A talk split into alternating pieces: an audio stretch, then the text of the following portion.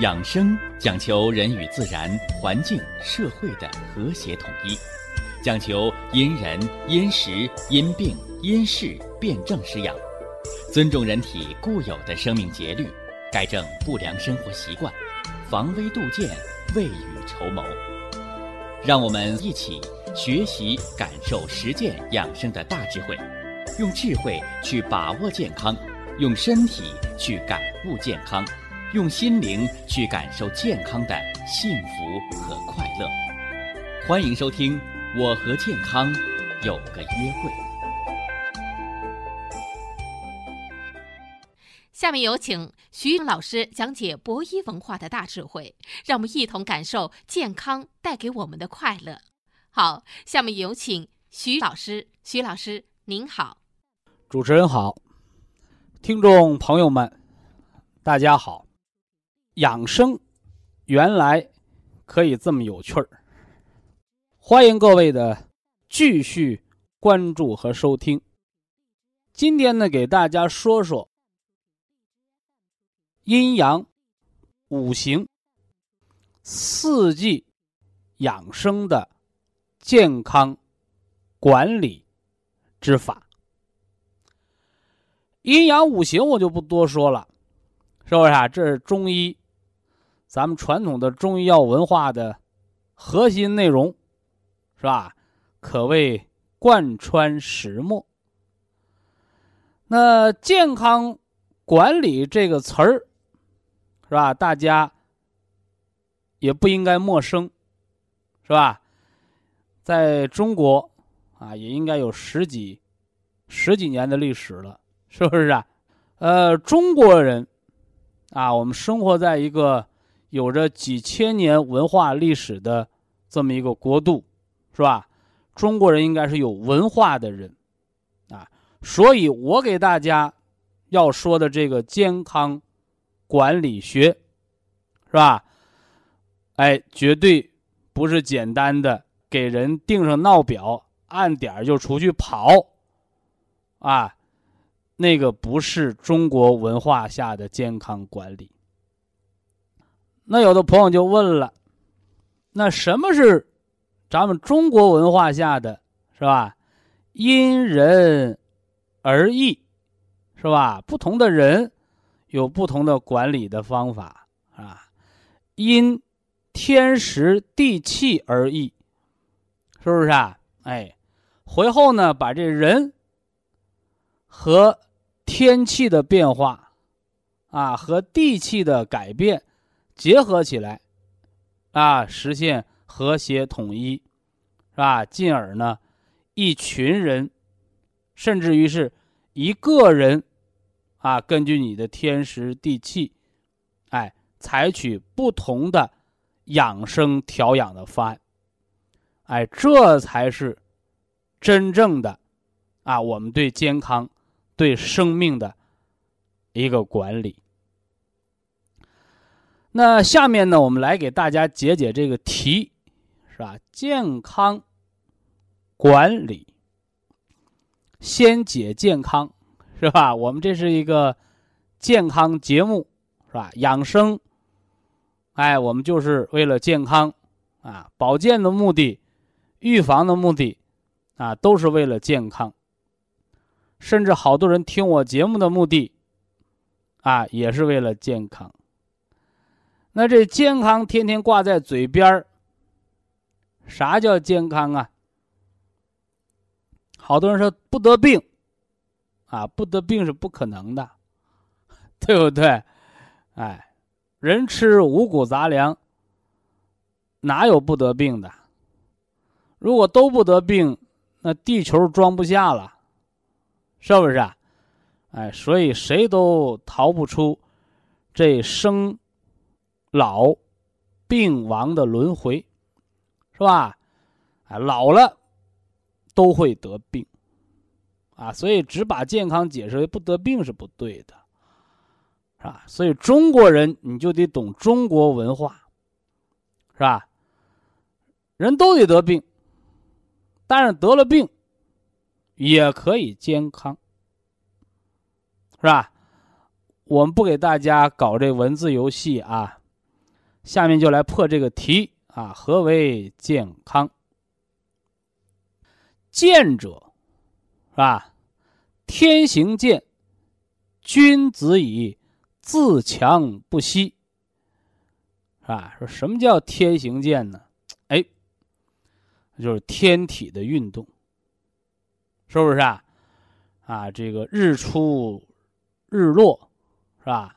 月盈月亏，潮涨潮汐，寒来暑往，是吧？你都说，哎呀，我上班啊累，休息啊，我得好好喝点酒，轻松轻松。你看，你知道累吧？特别是我们过了三十五岁。是不是啊？过了四十岁的朋友，哎呀，怎么现在呀这么累呀？啊，工作比原来清闲多了，是不是啊？原来一天讲十几档节目，啊，现在有了互联网，是吧？有了电脑，是吧？那一天就讲个一档两档的，你怎么还累呀？哎呀，我是心累啊。那心累怎么还会身体疲劳啊？你，他理解不了，哎。你看你累吧，他地球不累，太阳不累，月亮不累啊，所以叫天行健，啊，那这个健呢，指的就是强壮、有力。啊，你健不健康啊？哎，你得先问你健不健呢？是不是啊？你看这人有病，但是人走起路来，是吧？挺胸抬头，气宇轩昂，大步流星。那这个人就很贱，是吧？那反过来呢？这人啥病没有？是不是啊？低了头，耷了脑袋，一走三晃，是吧？一个小台阶，脚脖子崴了。你说他有病没病？没有病，但是他不健。所以健，健康的健，指的是强壮、有力。它指的是人的生命的功能，哎，是气特别足的表现。所以，健康你要分开来看，啊，那康呢，是不是啊？哎，《说文解字》，我们给大家解释那个康庄大道的时候，哎，康指的是通达，啊，指的是通达，是不是啊？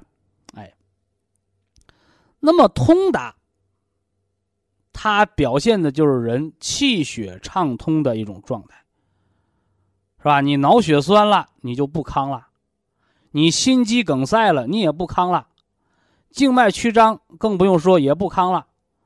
啊，说那我是那什么呢？类风湿老寒腿呢？啊，痛则不通。啊，你为什么疼痛啊？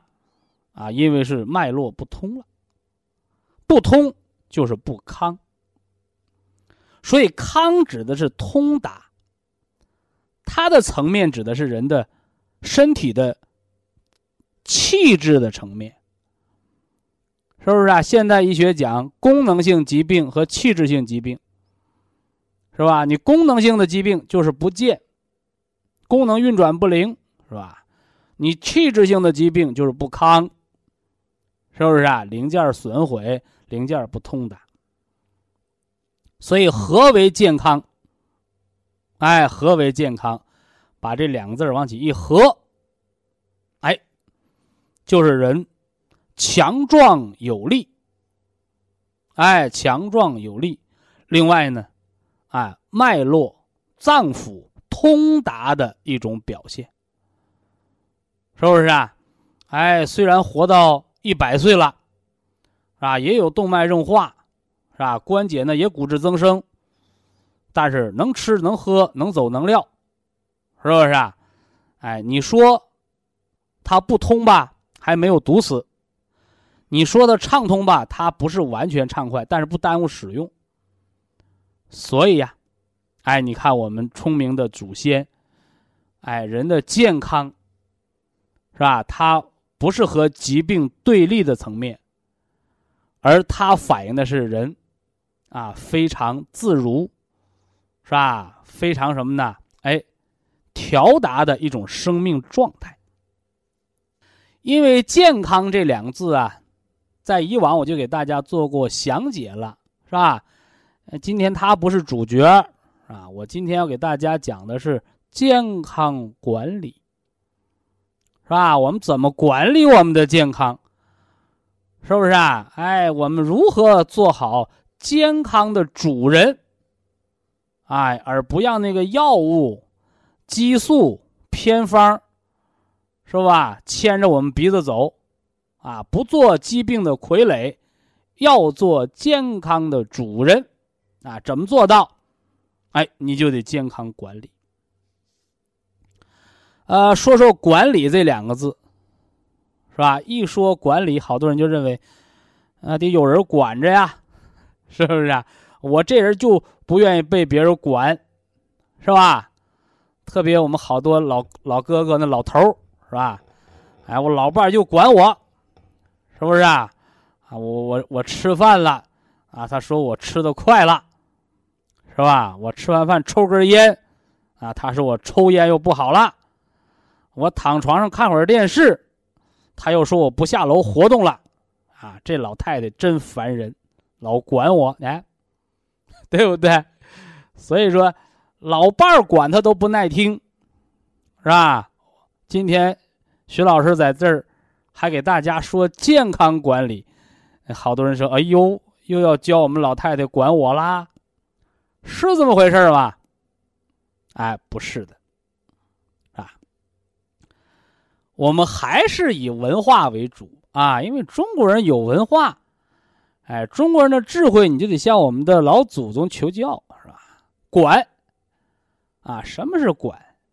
哈哈一说管，好多人就立马啊，脑袋里就浮现出一根管子来，是不是啊？啊，家里的水管子，是不是啊？啊，气管子，啊，马马路。马路下水道里边的水泥管子，啊，管子干什么的？管就是约束，是吧？我们身体里边有血管，有气管，是不是啊？哎，胃肠里边有肠管，管子就是约束的。哎，管子要是破了，麻烦喽。血管一破，那叫脑出血。是吧？气管一破，那更要命，气胸了，是不是啊？肠管一破呢，那就麻烦了，那就弥漫性腹膜炎，啊，肚子就发了炎了。所以管子的前提条件就是不要漏，它得沿着管道的方向走，而不要把管壁给弄破了。所以管者素也。哎。管就是为了约束你，啊，管的对了，哎，那就是好事儿。这管子要铺错了呢，对不对？哎，所以管可别管错了，管错了把好事儿也管坏了。所以管理管理重，重点不在管，是不是啊？就像我给大家讲，咱们开车去北京。是吧？啊，你说是开奥迪去呢，还是开个奥拓去？是吧？你是开个宝马去，咱们还是赶个马车去？哎，好多人首先想到的就是啊，我得开好车去，不重要。啊，重要的是你呀，一定要带上导航。没有导航，你带个导游，怎么着啊？车好坏不要紧，啊，能走就行。但是要走错了路，啊，你越好的车，啊，你越快的车，啊，越会背道而驰，啊，背道而驰，越走越远了。哎，所以不少朋友到药铺、到医院，啊，给我们开点好药，是不是啊？这就等于骑个千里马跑丢了，是不是啊？所以，什么叫好药？哎，对不对？你的症，而不是它价钱贵不贵，是不是啊？而不是它药性烈不烈。给一个低血压的病人开一个非常强的降压药，那保不齐是要要命的，低血压性的休克，对不对？哎，健康管理，管是约束行动，重在理。啊，说什么叫理呀？是吧？我们常讲叫有理不在身高，是吧？我们健康节目也叫以理服人，是吧？以德服人。什么是理？啊，什么是理？好多人认为理就是道理。是吧？听我节目的人都知道，我最讲道理，对吧？呃，其实啊，这个理从中国古汉语那儿来呀，就包括你现在说这道理，它都不是根儿。哎，这理指的是天然玉石上的纹路。正所谓玉不琢不成器，啊，你弄块玉石扔那儿，它就是块破石头。好家伙，在农工巧匠的手下，那再雕琢出来，好家伙，价值连城，是不是？啊？哎，那么这个“礼”字，在古汉语指的就是这些玉工。啊，雕琢玉器的、雕琢玉石的这些工匠，沿着玉石天然的纹理去进行雕琢。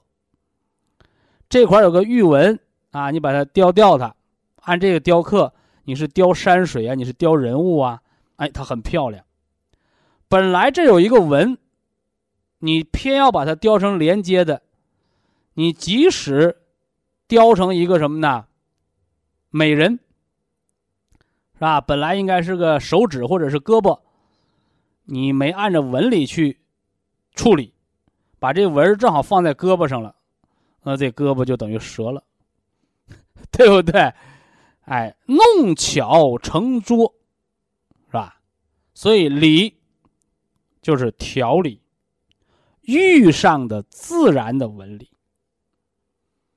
所以这回大家明白了吗？健康管理，管是约束，是行动，是吧？好多人说健康看行动，啊，行动不重要，重要的是你行动的方向。所以大家注意收听我节目的人，哎，说我们讲了大半年了，是不是啊？哎，加上以前的知识，这这几年的时间，是吧？啊，为什么讲那么多知识？讲那么多天地人啊，自然运转的变化规律？我告诉大家，我都是在给大家讲理。这个理。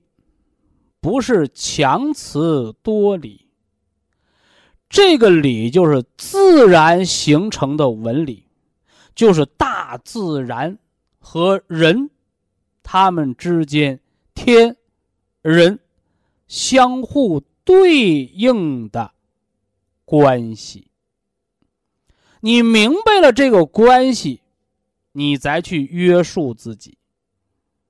你不懂这个关系，好家伙，啊，说咱们得健康管理呀，是吧？怎么管理？除了管吃饭，还得管运动。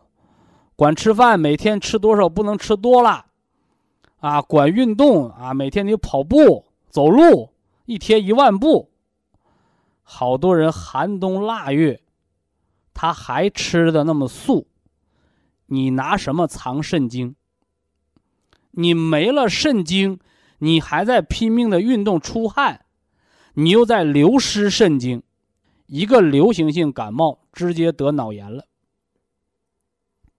他不跟你讲这个道理啊，他说今年这个流感太厉害了。其实，《黄帝内经》里早就给你存着你得病的答案。什么答案？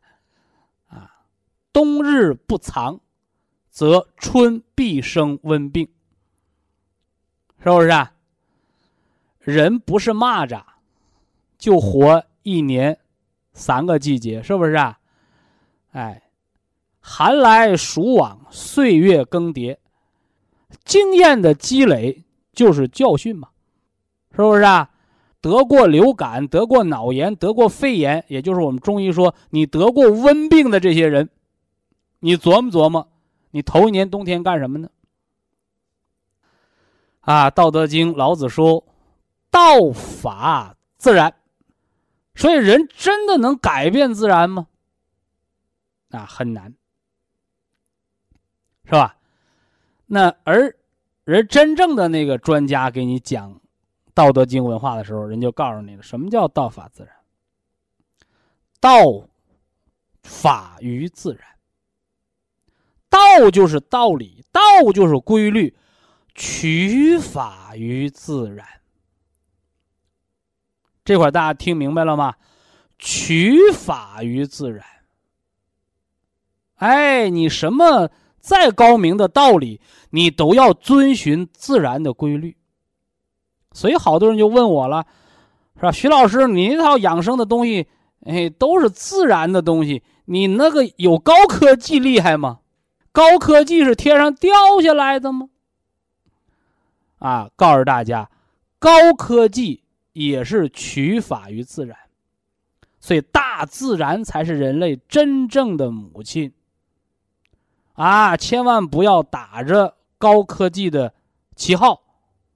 啊，忘了我们的本始，是吧？如果所谓的高科技违背自然，那将是更可怕的。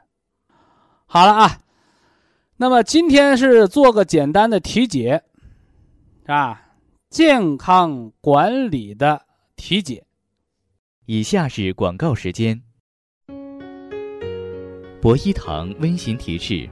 保健品只能起到保健作用，辅助调养。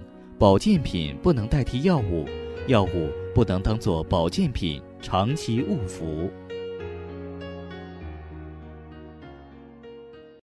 哎，说说咱们的阴阳五行、四季养生，说健康管理。健者，哎，是强壮。哎，气血特别足的状态，康者呢，啊，是人的零件经络、脉管通达的状态。管呢是约束，管理是按着理的方向，合理正确的约束。那么，把它合起来。就是按着自然和谐统一的法则，去约束我们的生活、饮食、运动、心情，进而实现长命百岁、无疾而终。啊，什么叫无疾而终？啊，不是不得病死掉了。啊，人都得得病。啊，是没有痛苦，啊，疾当痛苦讲，啊，所以人这一辈子不可能不得病，但这一辈子可以没有痛苦，啊，没有痛苦，啊，病得得，但可以没有病痛，是吧？这就是一种健康的生活状态。今天呢，要讲讲人的心理管理，是吧？健康管理，好多人都给你讲这个，先吃什么，啊，什么几点起床，啊，一天跑多少步，一天计算热量，啊，你的体重多少多少，这些都是死规矩，啊，不客气的讲，在健康管理学当中，那些只能叫入门。那么，健康管理学更高的层次是人的精神管理。是吧？啊，我一说精神管理，啊，好多人立马就想到了什么呢？这个、这个、这个什么宗教啊、迷信呢，对人思想的、精神的一种这个伤害，是吧？呃，其实啊，人们不能因噎废食，是吧？说我吃了个鱼，不小心扎住了，以后这一辈子都不吃鱼了，啊，因噎废食的事儿，咱不要做啊。那为了呀，更好的给大家讲这个讲解呀，心理养生，啊，心理养生、精神疗法的作用，那么我今天呢，特意给大家，咱们叫引经据典。对吧？哎，拿书来，照书上给大家说一段啊，《黄帝内经·素问》第十三篇，啊，《遗精变气论》，哎，让大家知道知道，其实啊，中国人的心理健康，中国人的精神健康疗法，啊，早在两千多年前就有，哎，早在黄帝那个年代就有过论著。哎，只不过是，是吧？后来有些人，是吧？被这个科学戴上紧箍咒之后，啊，就不敢面对，不敢去承受那个，啊，心理精神疗法的，不敢承认它的作用了，是不是啊？望梅止渴，你说这里边是封建还是迷信呢？是，这就是巴甫洛夫里边讲的条件反射呀，是吧？所以叫说破无毒。你包括古代那个祝由法，是吧？一提到祝由，好多人就想到了巫师，是吧？跳大神，是吧？哎，其实我们看那个影视剧，大家看那个《甄嬛传》，看了是吧？古代这宫廷剧，啊，这个这个后宫啊，啊斗法，啊，把那个他恨的那个人。啊，做成个小布人扎针，啊，结果这要发现了，这是要有很严重的刑罚，要要要什么呢？要惩罚他的。啊，其实大家你注意到没有？我们扣除封建迷信的这个色彩，是吧？这是这是啥？这就是精神转移法，合理宣泄。你包括你到心理医生那儿，是不是啊？啊，你因为一件事儿特别恨一个人，特别生气的一个人。医生就告诉你了，你到公园找个树，把他想象成那个人，对他臭骂，啊，猛踢他两脚，哎，你会发现，哦，心里很舒坦。其实你这跟做成小人扎针有什么区别？它只不过是形式的一种改变，由原来阴暗的形式，变成现在什么呢？相对更加阳光的形式，对不对？哎，所以这些例子呀，我们就不举那么多了，啊，我们还是引经据典来说啊。《遗经变气论》，呃，《黄帝内经》啊，我先给大家读一遍原文，很短啊，我们就摘了一部分。完后呢，我们给大家题解，哎，题解完之后，哎，我们给大家讲一讲人的心理健康、精神疗法的作用啊。皇帝问曰：“余闻上古之治病。”唯其遗精变气，可助游而已。今世治病，毒药治其内，真实治其外，或愈或不愈，何也？岐伯对曰：“往古人居禽兽之间，动作以避寒，阴居以避暑，内无倦木之累，外无深关之行。”故恬淡之事，邪不能深入；故毒药不能治其内，真实不能治其外。故可遗精助游而已。当今之事不然，忧患源其内，苦行伤其外，又失四时之从，逆寒暑之宜。贼风朔至，虚邪朝夕，内治五脏骨髓，外伤孔窍肌肤，所以小病必甚，大病必死。故助游不能已矣。你看，这是原文啊。其实好多呀，你你不用说，你读过大学的啊，你上过初中的。甚至，你高中毕业的，其实这段也就听个大概八九不离十了。说什么意思啊？啊，说古代呀，啊，有一种方法啊，叫移精变气法。什么叫移精变气呢？也就是说的叫猪油。啊啊，古代人得了疾病，啊，求助于神灵，是吧？其实呢，就是改变人的一种精神状态。啊，你包括唱歌，啊，你看这个这个，包括这个什么军队呀，包括现在这个企业呀，为什么要唱歌啊？是吧？我打仗之前我唱歌，唱歌振奋一下精神；冲锋之前咱要喝点酒，干什么呢？其实都是对精神的一种刺激啊。说这个远古之人，他们用这些精神疗法就能好病，啊，说这个今时之人。他说：“那个近视之人离现在也两千多年了，对不对？哎，说怎么用这种精神疗法，它就不好用了呢？哎，齐伯他给分析了，说这个上古之人呢，生活简单。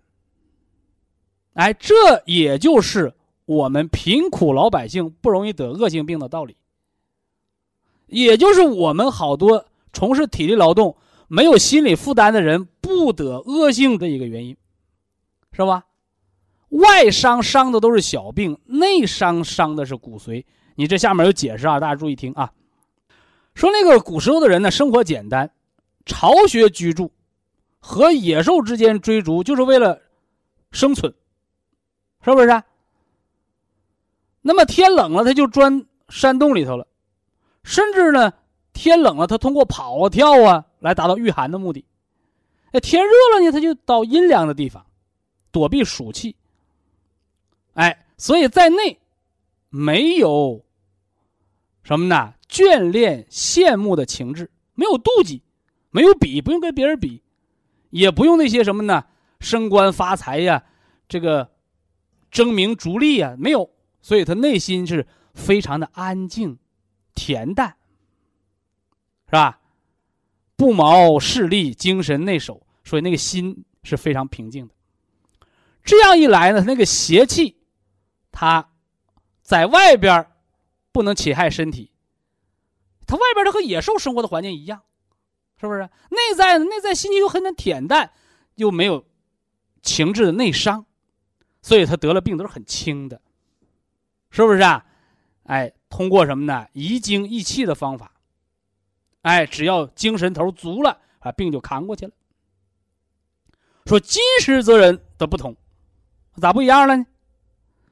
啊，说现在人呐，内则忧患所累，里边啊老想是不是啊？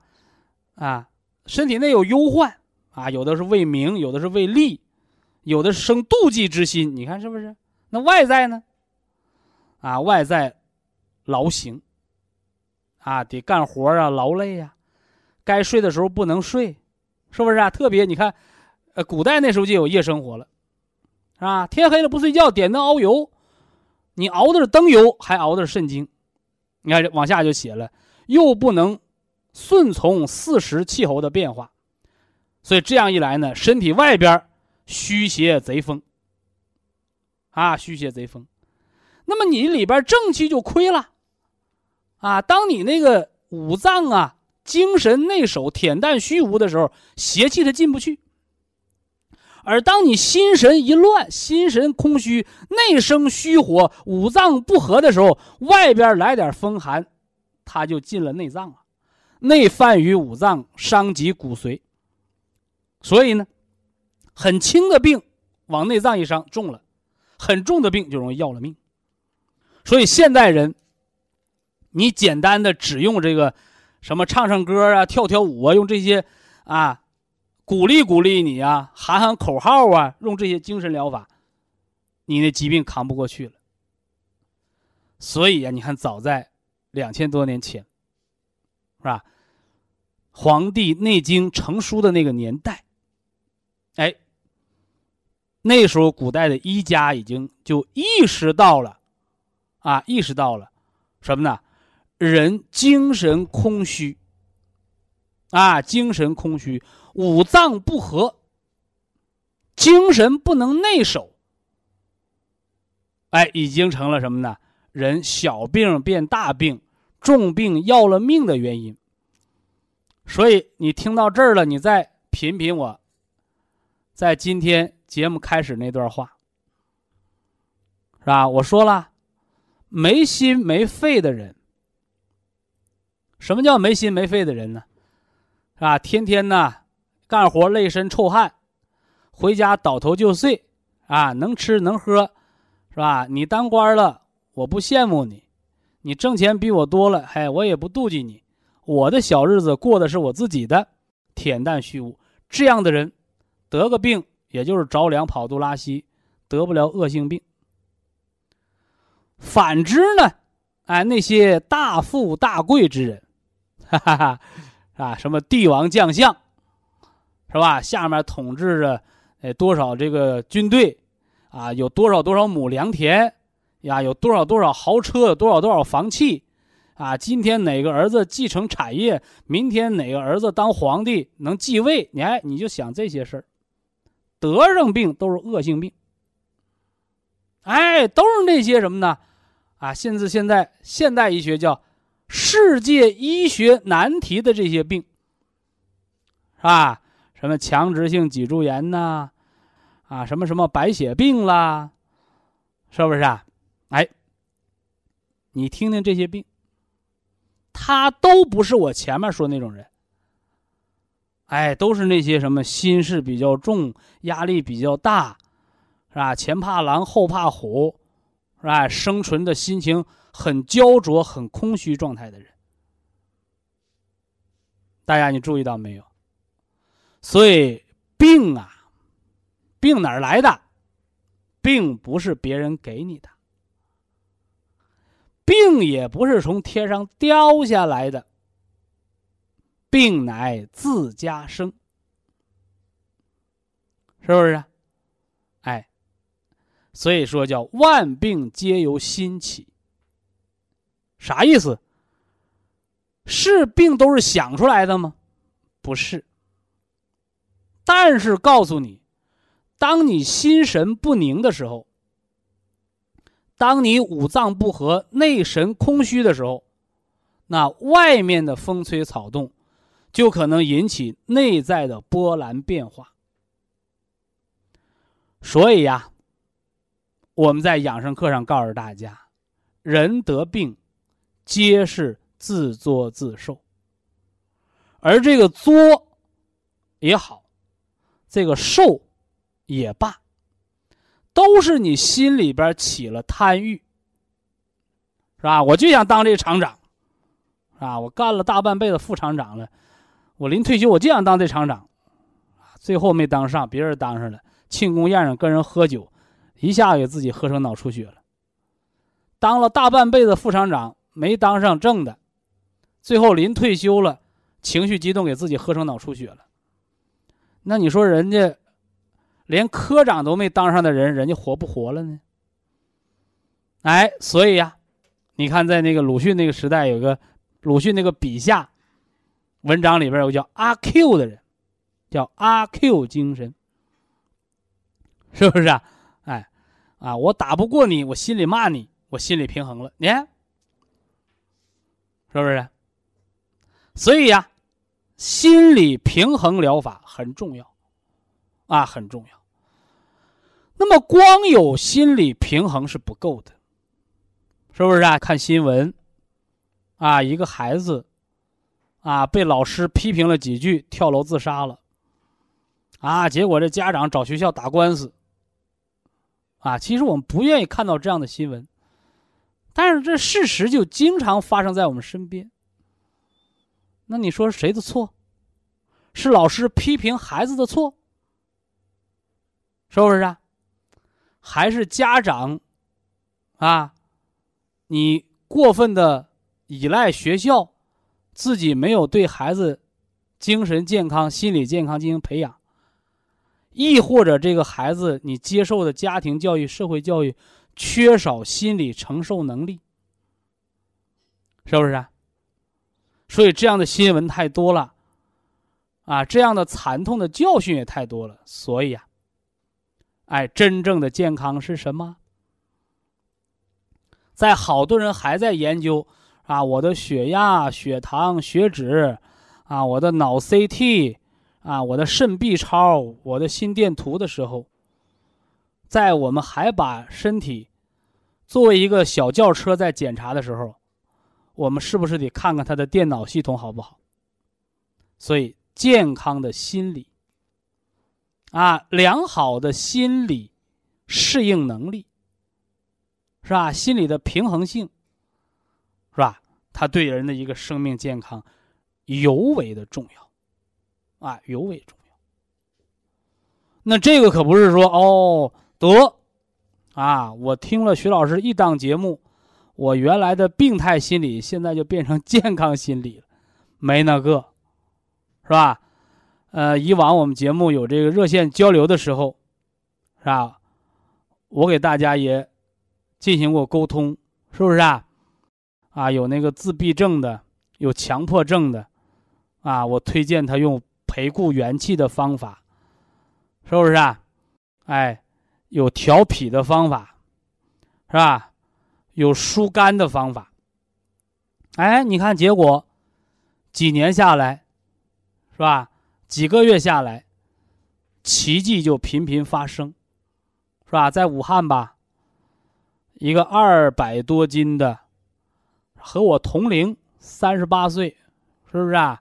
哎，一个自闭症的小伙子，啊，在母亲的帮助下，哎，通过什么呢？健脾化湿的方法，啊，山楂、银杏。是吧？茶多酚、三七、化血脂啊，用了六个月的时间吧，小半年儿，哎，由二百多斤的体重调节到一百四五十斤，是吧？哎，现在呢，能和人正常交流，能自己啊做点工作，平时啊，只要母亲呢在疏导疏导，哎，你看看，所以。我们没有推荐他去吃什么这个这个镇静神经的药物，啊，去给人吃冬眠灵，啊，没有。但为什么体重由二百多斤化掉了脾湿，多跟人交流交流就能使强迫症、抑郁症在很大程度上得到康复呢？啊，是他听了我的节目，啊，就高兴了，啊，心情又开阔了。就有了精神精神支柱了。我们不否认心理医生的这个话语疗法、心理疏导，这个这个费用非非常高，是吧？一个心理医生跟你化疗一个小时八百到一千元，这是二线城市的心理学的诊费，对吧？你到一线城市，你到北京、上海，你问问一个心理医生跟你谈话疗法一小时，你问问多少钱？是吧？哎，所以我们不用花钱，在家里你打开广播，养生原来这么有趣儿，健康心理学哦，管理情绪，管理健康，你看你一分钱不用花，你得到了基础的健康心理的建立和疏导，而后呢，又知道了我们的心理又受着我们五脏的影响，五脏的功能来影响心理。心理反作用于五脏功能，相辅相成，这啥？这是自然，这就是调理。所以呀，健康的心理学、健康的精神疗法，是告诉大家用科学有效的，是吧？良性的心理引导，去引导我们身体五脏功能向着正确方向的运转。那么，健康的心理养生。光靠一个良好的心理状态和疏导是不够的，它还包括按着四时、按着五行、按着四时五行的法则去改变我们的起居，也就是说，用自然环境影响五脏功能，改变心情，是吧？为什么有的人一落叶他就会悲伤啊？是不是啊？哎。你看我们那句话怎么说了？这个叫“不以物喜，不以己悲”呀。哎，这是君子才能做到的，而普通人是不是啊？啊，天气好了他就高兴，阴天了他就烦恼，呃，说明他还很难驾驭他自己的情绪和心理。所以怎么办呢？哎，拥有健康的五脏，加上合理的心理疏导，是吧？所以我给大家讲的四疗养生，啊，四疗养生，心疗、体疗、食疗，加上保健品和药物的干预，把它们综合的结合起来。中医养生讲的是以人为本。人是一个整体，而咱的四疗养生也是告诉大家，不是偏废，不是单纯的依靠药物，也不是单纯的依靠锻炼，而是要把人的心理和人的饮食、运动以及合理的保健用药相互融合。哎，你这样一来呢，一个整体划一的人，加上综合。协调的方法，哎，我们的健康才能更加稳固的构建起来。非常感谢徐正邦老师的精彩讲解，听众朋友们，我们店内的服务热线零五幺二六七五七六七三七和零五幺二六七五七六七三六已经全线为您开通，随时欢迎您的垂询与拨打。客服微信号二八二六七九。一四九零，微信公众号搜索“苏州博一堂健康管理中心”。下面有请打通热线的朋友，这位朋友您好，这位听众朋友您好，你好，请讲。哦，我也我呢是江苏常熟的阿拉，常熟听众。嗯，我女儿呢今年二十三呃四十三呃三十四岁了，因为她呢。你到底整明白到底多大？这一会儿三个岁数了。哦，三十，我激动了，太激动了啊！不紧张，慢慢说。今年女儿到底是三十还是四十还是二十？呃，三三三十四岁。啊，三十四啊。三十四岁，因为她现在呢还没有小孩啊啦。哦。去年呢，去年呢到年底呢到上海去做那个试管婴儿啊啦。那么做了试管婴儿呢，小孩两个多月呢胎心不好呢搞掉了啊啦。那么搞掉了以后嘛。他那个，呃，后来嘛，自己呢，自己在家里休息了几个月。后来呢，到去又去到上海去检查呢，那个子宫薄膜太薄了，只有五毫米了。那么后来嘛，我把中子宫你做完手术，做完这个，嗯，它太薄了，是吧？哎，是呀，现在我没办法，能帮帮我有什么调？这个 咱们中医有办法。啊，这个咱们中医有办法，嗯。中医调了三个月，西医调了子宫啊，子宫的厚薄啊，嗯，哎，就是土地的厚薄。哦，土地是呀。哎，对了，为什么怀不上孩子呢？就 像你这个种树、种庄稼，是吧？你种在这个盐碱地上，你种在沙土地上，它就不容易长。哎，你要种到黑土地上、厚重的土地上，它就容易生根发芽。呃，确实。那么身体当中这个剖宫。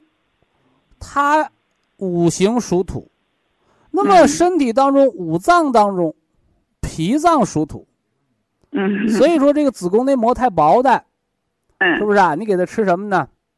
哎，找那中医啊，叫吃健脾丸。健脾丸。健脾丸，明白吧？哦哦哦。哎，你这是子宫太薄的，嗯嗯。还有厚的呀？大家看那个子宫内膜异位的，子宫内膜炎的。甚至有的子宫内膜出现不好变化了，找我，我说这个也归脾管，但他吃的就不是健脾丸了，啊，他吃那叫归脾丸。哦，健脾我们哪里个健呀？健哪个健啊？健身房的健。哦，健身。健就是强健有力。哦，强健健。哎，吃点健脾丸。哦，健脾丸啊。哎，此外呢，还要知道，嗯，这个脾土啊，它不是自生的。嗯，这个五脏相生相克，它有个循环，它不是自己说我脾自己管自己，不是。嗯，心火养脾土，嗯，心火养脾土。你跟你女儿讲，你说人的心情的好坏，心气的足与不足，直接影响到你的脾土的生化。嗯，哎，心火生脾土嘛。嗯，哎，那这个心的火从哪儿来的？心火来自于肾火。嗯，哎，来自于肾，君君相之火嘛，是不是？嗯哎，嗯，所以给您的女儿除了用中医的健脾的方法，哎，嗯你还要配合什么呢？中医嗯养生、五脏营养，来营营养一下它的什么呢？脾脏和肾脏，嗯，哎，它有不同的这个营养组方的啊。嗯嗯嗯嗯，呃，另外你的女儿啊，少吃什么呢？嗯，少吃大米饭，哦，少吃大米饭，多喝小米粥。哦哦哦，记住哦，啊，就是嗯。百药不如一粥，嗯嗯，这个大家应该听过这样的话啊。百药，不如一粥，啊百粥不如一汤。嗯你看那个广东是煲汤的老祖宗了，为什么？因为广东那个地方啊，它都老出汗，人出嗯汗就是漏精，热的地方对人消耗特别大。嗯，哎，所以聪明的广东人是煲汤文化的这个出发发源地。哦，哎，所以给你的女儿喝点那个猪蹄儿牛肉鲫鱼汤，哦，我知道养生界把它称之为保元汤。哎，保元汤我知道，我天天听的呀。喝我保元汤呢先让你的女儿面色红润，嗯这叫气血见到生机了，就跟那小树发芽似的。嗯，那怎么才知道你的女儿的子宫长得够不够厚实了呢？怎么知道那个皮土补没补上来呢？哦两到三个月之后，嗯，她的月经的量，就是你看，在临床医院，它是通过打 B 超，它判断女同志子宫内膜的呃变化厚不厚，是不是啊？哎但是中医很简单啊，中医就嗯通过你这个经水的来潮量，嗯，它来嗯判断你女同志子宫的厚薄。哦，啊，哎为什么那个子宫内膜肥厚啊，子宫腺肌症啊，包括这个这个子宫内膜炎呢？哎，她月经大出血，那你那个嗯内膜就发炎，它就增厚了。嗯反过来呢，哦好多女同志是不是啊月经来潮就一两天，是不是啊？哎，很少的量，说明你内膜特别薄内膜薄嗯啊。这个嗯三个月后它就能见分晓了。嗯嗯，哎，所以说人家调理是三个月就基本解决问题了，而你这个是百年大计，你是要生孩子的，所以这个身体啊，怎么也得养它个半年左右吧。哦哦，何为营养？嗯合理吸收为营，有效利用为养。把你那五脏六腑养的 壮壮的，他就把你这心肝脾肺呃胳膊腿儿啊、剖宫啊、气血给你补足了，哦，人就能自动了啊。嗯嗯嗯啊，另外，生孩子这个事儿啊，我这人多嘴啊，生孩子这个事儿是讲缘分的。啊，缘分，哎，这这好多人说什么叫讲缘分？我跟你讲嗯，就试管婴儿也要讲缘分。嗯他说那不对呀、那个科学家有成功几率的。我说嗯几率即缘分，嗯，它有个时机，有个时机。你包括嗯男女结婚了生孩子，他也是好多人说你赶在排卵期同房，他能生孩子；你错过了，他就不生孩子。那嗯反过来呢？有的人错过了也生孩子，为什么？因为人的排卵期受情绪五脏控制。嗯老百姓说的最最那个，您这年纪肯定经历过。我们嗯小的时候在有农村生活经历，那老奶奶都说，那个小鸡儿下蛋的时候别撵，一撵蛋包就掉了，明白什么意思吗？嗯一样的道理。所以哎女同志生孩子的问题就是你把心放宽，嗯哎，把这个脾养好，剖宫够嗯厚了，回后找情投意合的人，哎，两经相搏，生命诞生，就这么个过程。就是呀，我也就是了，你哎，看，你发现 现在不孕的人很多，嗯，但是你越着急、越焦虑、越紧张，哎，你就怀不上。哎，我旁嗯我身边也有好多做试管婴儿，做三次的，做五次。的，后来他们几乎嗯放弃，结果自己就怀上了，自己怀上，嗯。为什么？他那个紧张的时候会导致紧张性不排卵，嗯嗯。明白吧？嗯，哦哦哦哦，真的，我天天听你的呀，放下负担，顺其自然，而且你女儿三十四岁这个年龄来得及。哦哦，临床医院原来说三十五岁以上算高危产妇，我告诉你嗯，这个标准都有快五六十年了，老黄历了。嗯嗯，你看看现在这个城里的这个，我们我们不说姑娘啊，你看看现在这个城里的小媳妇儿，三十五六岁的，你和咱们当年现在的老妈妈，你带孩子的时候，你看看你当初二十五六，有人家现在三十五六年轻，有人家体力那个呃颜面色状况好吗？嗯，所以。高危产妇的年龄早就应该从三十五给她提到四十二喽。嗯嗯老不变呐，因为国家制定标准，它不是一天一变的。嗯哎，所以高危产妇的界定，如果单纯看年龄是不对的，是不对的哦。身体 综合状况、五脏 状况啊，嗯哦哦，别拿年龄这个吓唬自己啊。哦哦哦哦哦 啊！谢谢你啊。调理两三个月后来电话，哦哦。想怀孕哦那也是明年的事儿了啊。不，我还要问你，现在他才在吃中药。呃，我的这些方法和你那些中医的方法不搭架。哦，知道知道知道放。心放心。哦但是你哦用中医的方法的时候，人要留个小心眼儿。嗯。什么叫留个小心眼儿呢？就是中医中药给咱们嗯。中国老百姓啊一个不正确的一个误导，嗯。说慢，其实不对。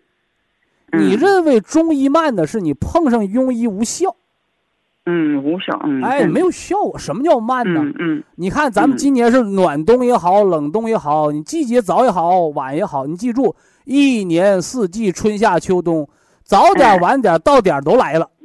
嗯啥意思啊？人身体变化和天时二十四节气变化是一样的，你再晚不能晚三个月，嗯再慢不能慢三个月，七到十五天一小变化，啊三十天一大变化，九十天完成一个保健调理周期。啊，就是一个月嗯嗯嗯嗯。还有的人他前段时间又找我，我吃了一百副中药了，我那大夫还让我再吃，我说你有问题，没有的，嗯就是天底下不是就一个中医。我说你在我这也是，你调三个月不好，你有信心你找我，没信心换人。为什么呢？因为三个月必须得有一大变化，因为啥？三个月哦过完，冬天过了就是春天了，嗯春天过完就是夏天了。你那个一个春天没发芽，你到夏天还琢磨，那等到夏天我再过春天再发芽，你过了时辰了，嗯错过良机了。是呀，哎，所以选医生啊，他也是投投机缘的一个过程，和医生的水平有关，和医生水平有关。但是同时咱们病人也你得给他考试，对不对？嗯我花了这些钱，我到底达没达到这样的作用？要考试。嗯哎哎，我听了你这个，我我现在高血压是半年没有吃药了。那就说明我考试还算及格。哎，我我那个便秘啊，便秘不得了，我现在不便秘了。听你说五点到七点，我就五点起来。那就守天时了。嗯啊，所以说我有的老妈妈直接跟我说，我那个身体比我闺女都好，是不是啊？是呀，哎，我就是听你，我现在打电话打不通，我拼命打拼命打。你就按照你的生活标准，给你女儿规律了，那生孩子不成任何问题啊。哦哦哦哦哦，谢谢啊，谢谢，。三个月后等好消息啊。哦哦哦，再会啊。好。你看看人这老人家啊，你算算，嗯，你女女儿三十四岁，老人家肯定最少得五十四，那年代结婚早也得就是五十四，晚婚点儿呢得六十四。你看人的身子骨，对不对？哎，好，非常感谢徐正邦老师，我们明天同一时间再会。听众朋友们，下面请您记好，苏州博一堂的地址是在人民路一千七百二十六号，服务热线零五幺二六七五七六七三六六七五七六七三七。客服微信号二八二六七九一四九零，微信公众号搜索“苏州博一堂健康管理中心”。好，非常感谢您的收听，我们明天同时间再会。